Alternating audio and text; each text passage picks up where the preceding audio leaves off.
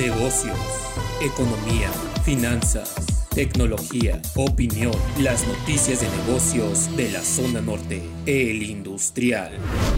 Un medicamento tarda en promedio 4.3 años en estar disponible en México en hospitales públicos, casi el doble que en Brasil, 2.4 años, y hasta cuatro veces más que otros países, afirma un estudio especializado.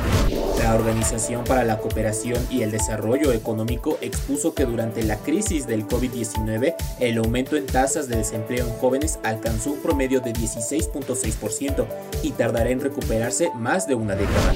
Legisladores, empresarios y especialistas coincidieron que, con reforma eléctrica, la industria pagará hasta 42% más y los costos por indemnizaciones llegarán a 120 mil millones de dólares. Un estudio del Departamento de Energía de Estados Unidos pronosticó que las emisiones de carbono de México crecerán un 65% y los costos de electricidad entre 32 y 54% si el país aprueba la reforma en ese sector. La Secretaría de Economía presentará el 9 de noviembre a su contraparte estadounidense una propuesta para fabricar las obleas para semiconductores en el marco del Tratado México, Estados Unidos y Canadá.